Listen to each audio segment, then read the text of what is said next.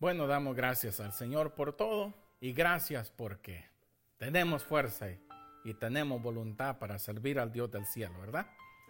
Amén. Puede decir gloria a Dios y, y decir gracias Señor porque tú has sido nuestra esperanza y has sido el Dios que nos mantiene vivos.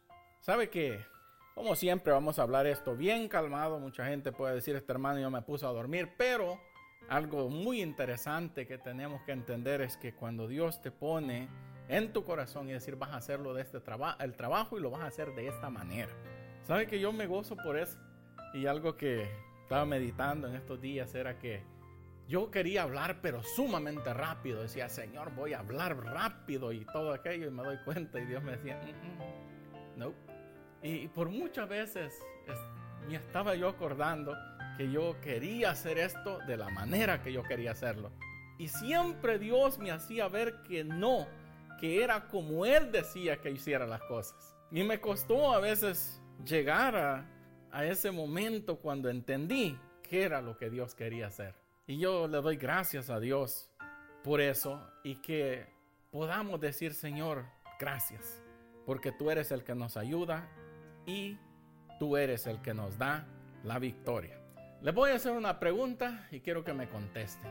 ¿Cuál ustedes creen que aparece más en la Biblia? ¿La palabra orar o la palabra clamar? A ver, orar, clamar. Ok. Pues les tengo buenas noticias porque les voy a dar lo que, di, lo que encontré. La palabra orar, o sea, oración, orar, aparece 30 veces en la Biblia. Pero clamar aparece 69 veces. Y saben que algo que Dios ponía en mi corazón era que el pueblo ora bastante, pero no clama. Porque eh, la oración usted la puede hacer en silencio y la puede hacer con su mente. Y, y sabe cuál es lo interesante? Que la palabra oración significa simplemente dirigirse mental o, o de palabra a una divinidad, a una persona sagrada. Pero cuando ve usted lo que significa clamar, tiene más significados todavía. Porque la persona tiene que prácticamente gritar. Y, todo eso, pero y gritar también en multitud. ¿Cuándo fue que Dios, dice la Biblia, que escuchó? ¿Cuando el pueblo oró o cuando el pueblo clamó? Ajá. Porque una persona puede orar y decir, Señor, te pido, Padre, que tú me ayudes y todo. Pero ¿cuándo es que la persona realmente clama? Cuando siente que lo que necesita es algo de emergencia. Porque usted no dice, ayúdenme cuando está en problemas, ¿verdad que no? Usted grita y dice, alguien por favor que me ayude. Ajá. Entonces, ¿cuándo usted cree que la gente voltea a ver? ¿Cuando usted está orando o cuando usted está clamando? Exactamente, porque usted está gritando. Y, y lo vemos en la Biblia todo el tiempo. Cada vez que las personas clamaron, aún Jesucristo se detuvo. Cuando una persona empezó a gritar y decir, eh, Jesús, hijo de David, ten misericordia de mí. ¿Y qué, qué le hace a usted pensar en eso? Si usted quiere ver algo de parte de Dios en su vida, usted tiene que empezar a clamar. Porque es ahí cuando Dios dice, oh, tú realmente quieres esto. Porque cualquier persona ora, pero eso no quiere decir que cree lo que está orando. Pero cuando una persona clama, algo diferente se activa en esa persona. Es como queriendo decir, yo necesito de verdad esto. Yo necesito este milagro en mi vida. Y por eso es que me llamó la atención y me fui a investigar. Y según la concordancia que yo tengo, dice que la palabra oración aparece 30 veces. Y clamor aparece 69 veces. Porque todas las veces que usted ve al pueblo que cae en esclavitud de sus enemigos, cosa muy interesante que pudieron ver pasado unos 18 años y luego se dieron cuenta, dice, oye, somos esclavos. Dice, como que se daban cuenta de que sus enemigos se habían adueñado de ellos. Pero cuando usted lo va a ver, dice, oye, pero yo el primer día me hubiera dado cuenta. Pero estaban tan metidos en esta adoración a los Baales y, a tanto dioses de los amorreos, de los... Y todo aquellos eran dioses sucios. Pero el pueblo ahí andaba metido. ¿Y cuál cree usted que es la consecuencia? ¿Cuál es la idolatría más grande que existe en la iglesia de este tiempo? La religión. La gente mata por su creencia, por su religión, pero no están dispuestos a cambiar para ir al cielo. ¿No ha notado usted que hay gente que se muere por su religión y anda maltratando a otras personas por su religión? Pero dígale, ¿usted vive lo que predica? Ah, usted lo vive, dice. O sea que contestan una pregunta con pregunta porque ellos solo están defendiendo una postura religiosa, pero no están defendiendo el decir yo voy a cambiar para ir al cielo. Es una cosa terrible que la gente no entiende. ¿Cuándo usted cree que la gente va a empezar a ver un cambio en su vida? Cuando realmente llamen al 911 y dígale, Señor, yo necesito algo aquí. Yo necesito que tú transformes mi vida. Yo necesito. Es más, me di cuenta que he sido un esclavo todo este tiempo.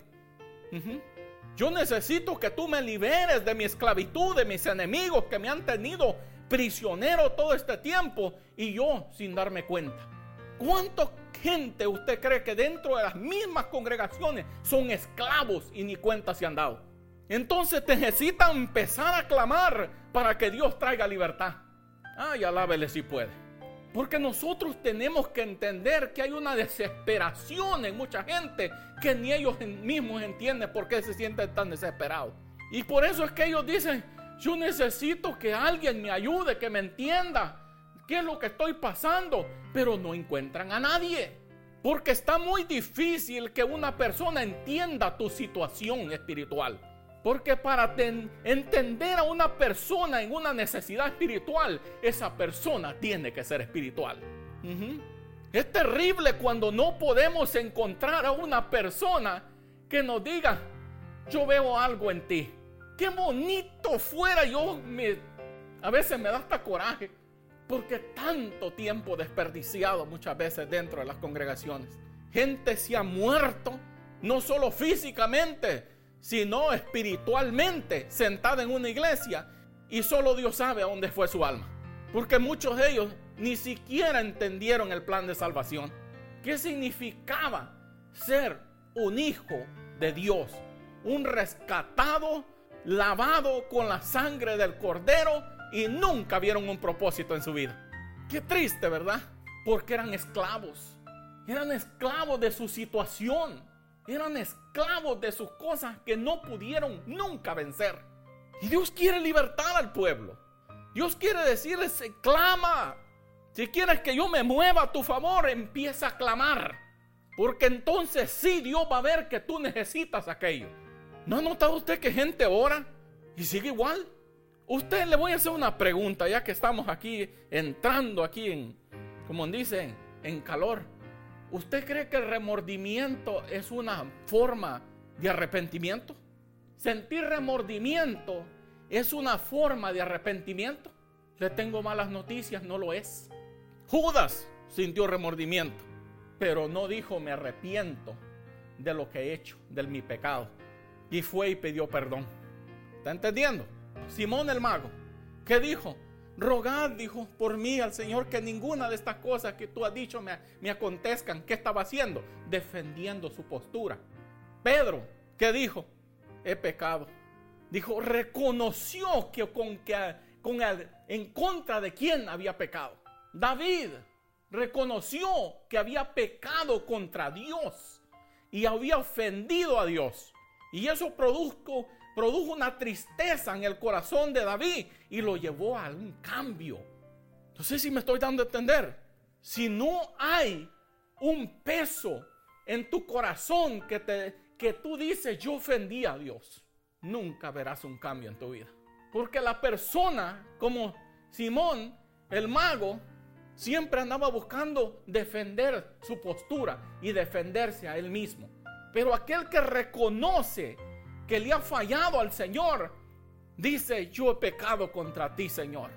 Y te he ofendido y siento dolor en mi corazón porque te ofendí. Pequé contra ti. ¿Qué usted cree que va a pasar? Va a ser motivado a decir, yo voy a cambiar mi manera de vivir. Yo voy a cambiar mis actitudes. Porque yo con mis actitudes estoy ofendiendo a Dios. Pero la gente siente remordimiento. Mucha gente se presenta en la iglesia con puro remordimiento. Y llegan a la iglesia a calmar su conciencia. A eso es lo que llegan, a calmar su conciencia porque sienten remordimiento de lo mal que se han portado esa semana, de todas las malas palabras que dijeron y dicen voy a ir a la iglesia. Sienten remordimiento, pero no son motivados a arrepentirse y cambiar. Mucha gente, lamentablemente se lo digo, se va a ir al infierno. Sentado en una banca de una iglesia, es candidato para el infierno. Es triste decirlo, pero es la realidad. Porque si la gente clamara y decir, Señor, necesitamos un avivamiento, necesitamos que tú transformes mi vida, necesitamos que tú transformes mi hogar, mi familia y que podamos ser hijos tuyos. Y está entendiendo cómo cambia la cosa. Entonces Dios dice, alguien está clamando. Y dice, ahí es cuando yo me muevo. Ahí es cuando Dios se activa porque dice, esta persona realmente quiere esto. Ay, bendito. Algo que me llamó mucho la atención. Y lo voy a invitar a que abra su Biblia en Isaías 11.1. Y esta profecía es tan hermosa porque habla de la venida del Mesías. El pueblo de Israel todavía lo está esperando. Isaías 11.1. Y cuando ve usted esto, pero para nosotros la iglesia, el Mesías ya vino. ¿Ok? Ya estuvo aquí. Por si algún judío me está escuchando, dice, este no sabe lo que está hablando. Para ti no ha venido todavía. Para nosotros ya vino. ¿eh? Porque así son las cosas. ¿Y qué dice ahí? Y brotará un retoño del tronco de Isaí. Y un vástago de sus raíces dará fruto. Vástago es un renuevo. Y reposará sobre él espíritu del Señor. Ponga atención lo que dice que iba a ver en el Señor. Dice, el, 2, estamos lectura nuevamente, y reposará sobre él espíritu de qué? Del Señor, espíritu de sabiduría y de inteligencia, espíritu de consejo y de poder, espíritu de conocimiento y de temor del Señor. Se deleitará en el temor del Señor. Escuche lo que dice a continuación, póngale mucho cuidado y no juzgará por lo que vean sus ojos, ni sentenciará por lo que oigan sus oídos. Pero qué cualidades tenía que tener una persona en este tiempo que no se deje llevar por lo que ven sus ojos y por lo que oyen sus oídos. Tiene que estar lleno de Dios. Los dones del Espíritu Santo tienen que estar presentes en esa persona. ¿A poco no se cumplió esta profecía con Cristo? Le dicen, hemos encontrado esta mujer, Señor, en el mero hecho. Y el Señor empieza a escribir en tierra. Ay, pero yo sí que me gozo, porque el Señor, esta profecía se cumplió. No se dejaba llevar por lo que la gente decía, sino porque Él sabía los pensamientos y el corazón de aquellas personas. Qué hermoso, ¿verdad? Que en este tiempo yo por eso le digo, clame, para que Dios nos dé espíritu de discernimiento. Clame para que tengamos dones proféticos. Clame para que podamos tener dones de sanidades. Clame para que tengamos ese poder del cielo. Que podamos decirle, la gente en este tiempo está desesperada, hermano. Está desesperada, no sabe qué hacer. Y vienen con uno que supuestamente tiene fuego de Dios y está más apagado que saber qué. Entonces, ¿cómo vendrá la persona a ser libre con, cuando la persona que está supuesto a libertar está más muerto? Nosotros tenemos que comenzar a movernos en Dios, de poder ver más allá de lo que ven nuestros ojos y poder escuchar la voz del Espíritu que te dice, este es el problema con esta persona. Ay, ay, ay. Porque Dios quiere eso.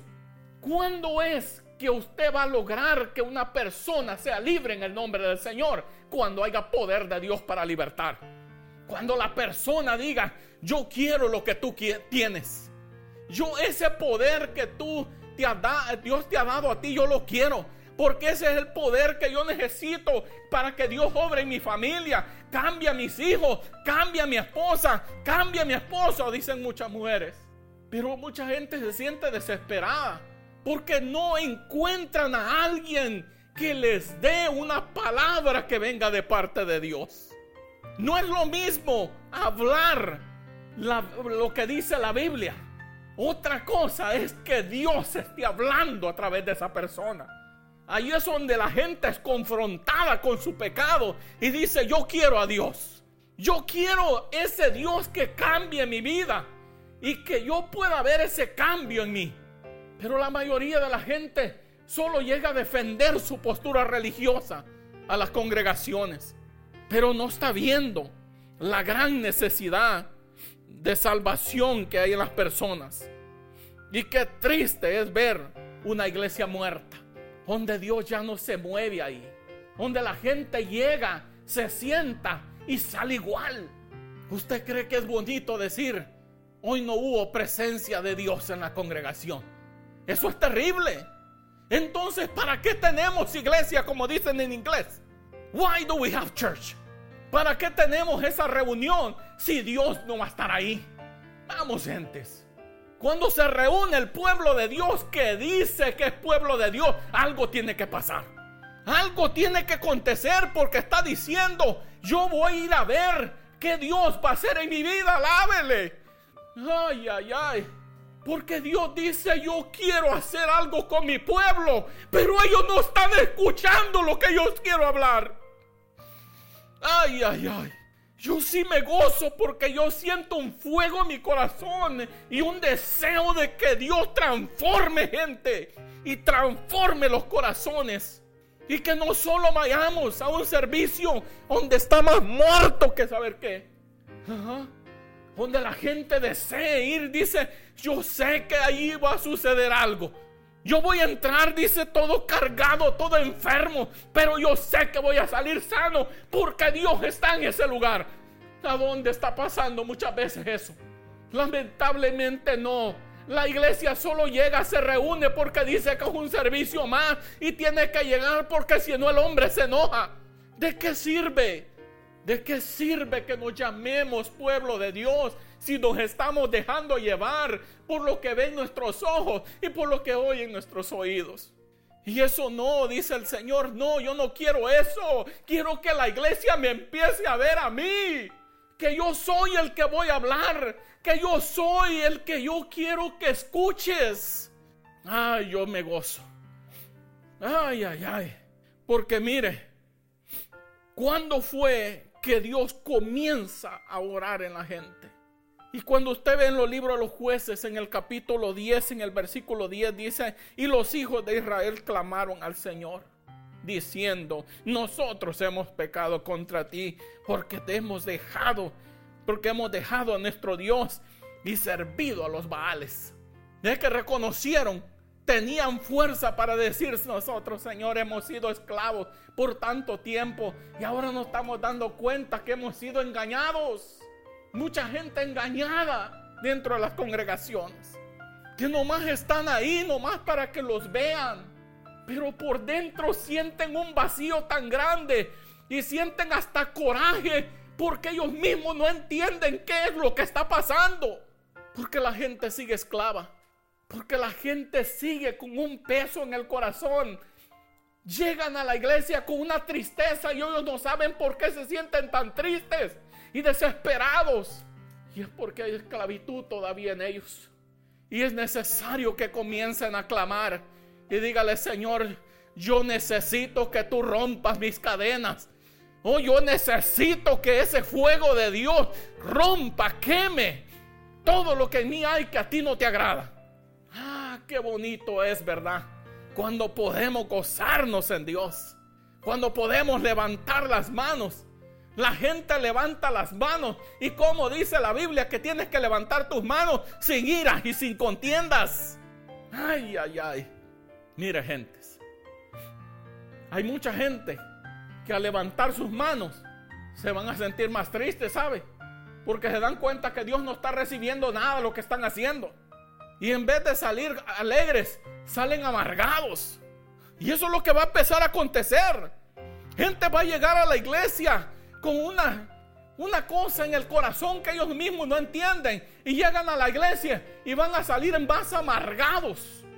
Porque va a ser algo que Dios no va a recibir de parte de ellos. Porque hay amargura en el corazón, hay resentimiento, odio en contra de los demás.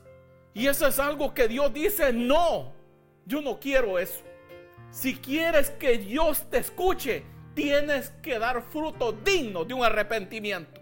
Hay muchas iglesias que hay que hacerle el llamado totalmente todo. Tienen que pasar a arrepentirse. Y decirle, a ver, no es decirle hermanos cuántos son cristianos aquí, no. Decirle, quiero que toda la iglesia pase y que repitan la oración de, de salvación. Porque yo estoy casi seguro que la mayoría de la gente dentro de la iglesia no está convertida. Está convencida de que existe Dios. Está convencida de que Dios existe. Está convencida de que hay servicio al día miércoles o lo que día que sea. Están convencidos de eso. Pero dígales que si están convencidos del poder que Dios tiene para ofrecer, está convencido de la necesidad que hay en la demás gente y dicen no. Mm. Pero qué bonito era cuando dice el Señor que habría, dice que no se dejaría llevar por lo que por lo que miraban sus ojos, ni escuchaban ni oían sus oídos, sino que él decía sus cualidades que él iba a tener, que eran hermosas, que tenía, iba a tener, dijo, reposará sobre él, dice Espíritu del Señor. ¡Qué barbaridad! Y el Señor todavía dice, yo me voy, dice, pero mayores cosas de las que yo he hecho ustedes harán. Que usted está viendo eso ahora. Ay, Dios bendito. Qué tristeza más grande da llegar y ver a, mucha gente derrotados, hermano. Derrotados, destruidos completamente con una Biblia en la mano. Pero derrotados. Y exaltan más al diablo que a Dios. Eso es lo que hacen la gente. Alabar al enemigo llegan a la iglesia. Alabarlo a él llegan. No alaban a Dios, pero sí alaban al diablo. ¿Cómo alaban al diablo? Ay, hermano, el diablo me ha atacado, hermano. Y es por mi servicio al Señor. ¿Cuál servicio al Señor? Si la gente de fe, la gente de Dios, cuando ve la lucha, dice gracias, Señor. Porque eso quiere decir que estamos caminando. eso quiere decir que estamos haciendo algo aquí. Pero los que más se quejan son los que no hacen nada.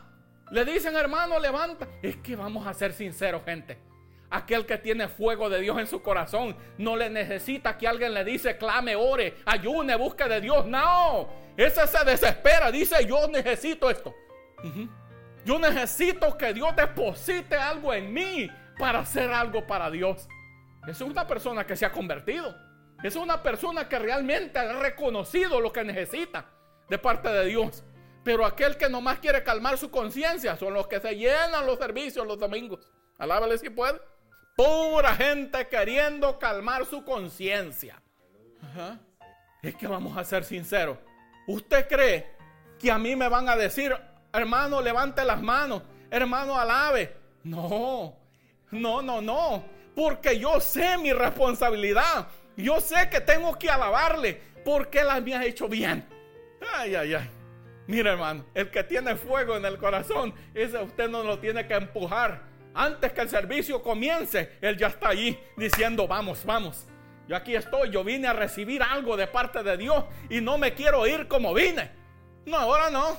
Se sientan los hermosos como si fueran unos grandes. Ay, ay, ay. Le van a hacer como... ¿Y qué fue, ¿Y qué fue lo que dijo el diablo? Me subiré, dijo. Y allá en las tres estrellas dije, allá me sentaré. Ah, pues eso lo van a hacer. Hacerle competencia al diablo que llega a la iglesia. A sentarse nomás. Ay, qué tristeza, hermano. Pero yo siempre he dicho que habrá siempre un remanente que sí, leen, que sí siente fuego. Hay un remanente que dice yo necesito de Dios. Y esa gente se desespera, hermano, de ver la mortandad. Esa gente se desespera. Y son los que pagan el precio para que haya un poquito de Dios en la congregación, que debería haber mucho de Dios. ¿No he dado cuenta usted de eso? Que ahora tenemos que orarle a Dios para ver a qué iglesia nos vamos a ir a congregar. Usted, tiene, usted está entendiendo el mal. Donde debería de decir, hermano, escoja. Ahí está Dios en ese lugar. Ahí está la presencia de Dios. Ahí está Dios sanando, liberando, haciendo de todo. Porque es la iglesia de Cristo. Es la iglesia del Señor. No, ahora tenemos que hasta ayunar y orar, decir, Señor, dirígeme a donde me voy a congregar para no irme a morir ahí. ¡Qué barbaridad! ¡Qué barbaridad! ¡Qué tremendo! Y, los, y, todavía nos atrevemos a decir, mire la gente sin vergüenza, hermano. Vamos a ser sinceros. Si alguien es descarado, es aquel que dice, bueno, hermano, dice, la Biblia dice que donde dos o tres están reunidos en su nombre, ni a meditar se ha puesto el versículo. Dice, si dos o tres estuvieran reunidos en mi nombre, dice, ahí estoy yo en medio de ellos. ¿No? De 100 personas, no hay uno. Todos están reunidos en el nombre de la religión, en el nombre de la organización, pero no en el nombre de Cristo. Qué tremendo. Cuando comencemos a clamar es que vamos a empezar a ver la mano de Dios obrando. Donde comencemos a, aclamar y decirle, Señor, ya no necesitamos más corruptos en los púlpitos. Quítalos y levanta uno, David, que tenga ese deseo, ese fuego de alabar a Dios. Ya verá que las cosas van a comenzar a cambiar. Cuando vea una iglesia de poder, ahí no cualquiera se va a ir a congregar. Oh no, Allí solo van a llegar los que se quieren salvar. ¿Ah? No, ahora no. Vamos a la iglesia, dice, a buscar mujeres, dicen, hasta los, los mundanos dicen, ay, ay, ay, ay, dice, por montones. Está igual, están igual de perdidas. Imagínense. Eso es lo que me decía alguien los otros días. Que las iglesias son de más sacan mujeres, dice. yo, ¿Y yo qué puedo hacer para defender eso? No puedo hacer nada.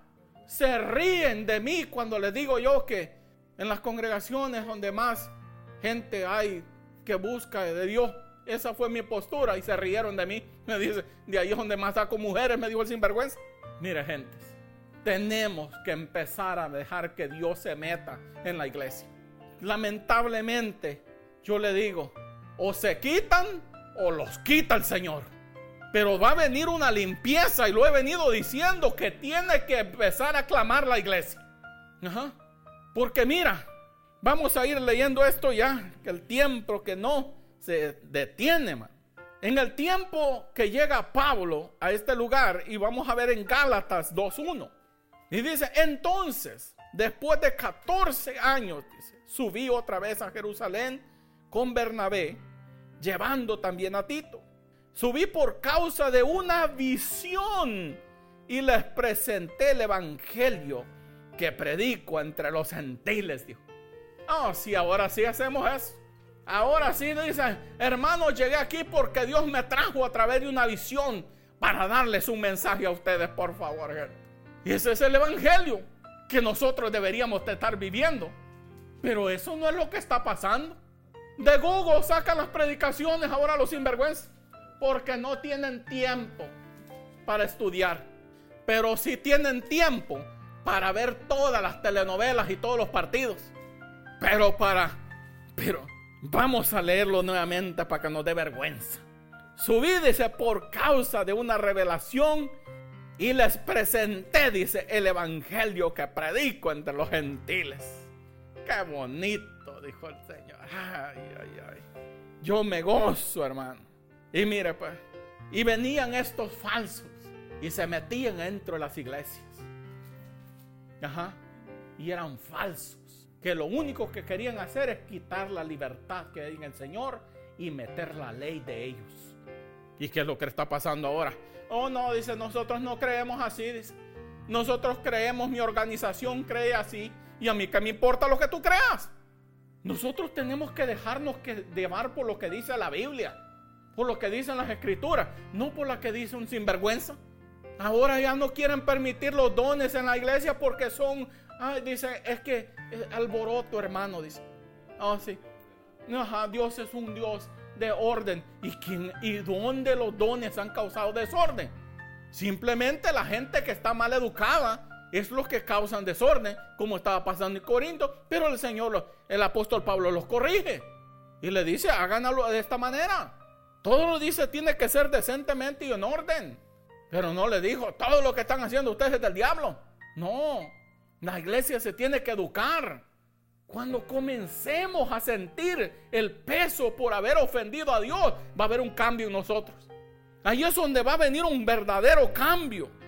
Y mire pues, en el 3 dice, pero ni aun Tito, dice, que estaba conmigo, fue obligado a circuncidarse, aunque era griego. Porque estos venían y se metían dentro de la iglesia y dentro de las organizaciones. Estaba el grupo ahí reunido, allí venían estos. Y esto fue, dice, por causa de los falsos hermanos, introducidos, dice, secretamente que se habían infiltrado, dice, para espiar la libertad que tenemos en Cristo Jesús, a fin que someternos a esclavitud. ¿Cuánto esclavo no hay ahora? Pero lleno de clavos, hermano. Y ellos decían, no, se tienen que circuncidar ustedes.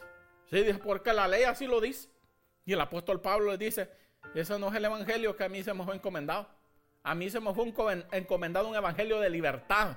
En Cristo no que volvamos a estar esclavos de la religión y de las leyes de ustedes. ¿Ve que le estoy diciendo? La gente eso es lo que quiere, esclavizarte para que Dios no te use. ¿No ha visto usted un mal ahora? Que si Dios lo comienza a usar a usted, ya buscan a, ver cómo lo aplacan. A ver cómo usted desiste de lo que Dios le ha dado. Para ellos sentirse, aquí mando yo, dice. Aquí gobierno yo. Aquí se hace, dice, lo que yo digo. Pues así te quedarás.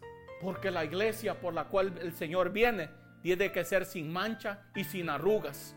Por eso es la iglesia que el Señor viene. Pero ellos no están pendientes de eso. Ellos solo quieren dar a demostrar que ellos también pueden tener un grupo de personas ahí.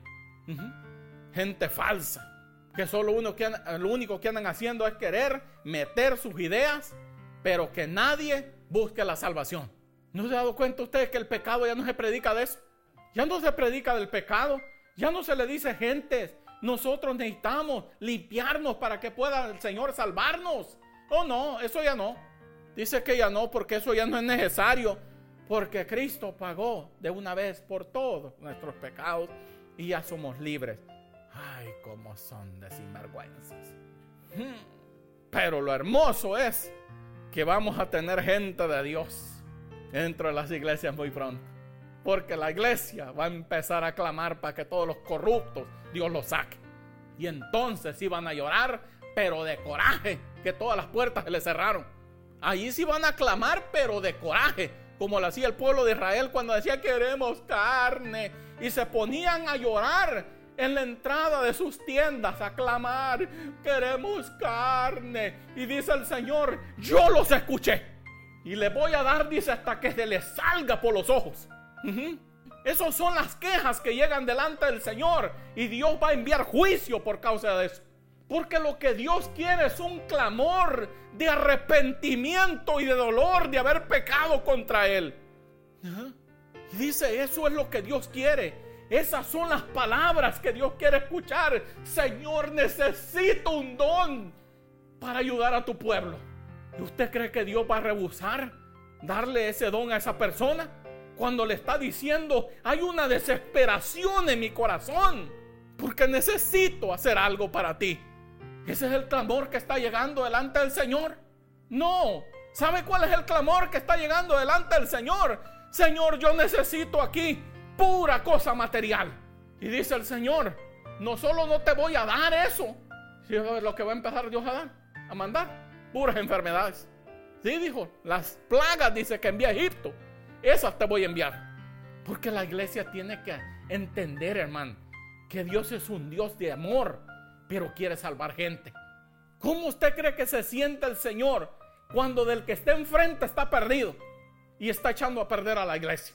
¿Cómo usted cree que se siente el Señor cuando una persona cree que va para el cielo y el Señor dice va rumbo al infierno porque te engañaron?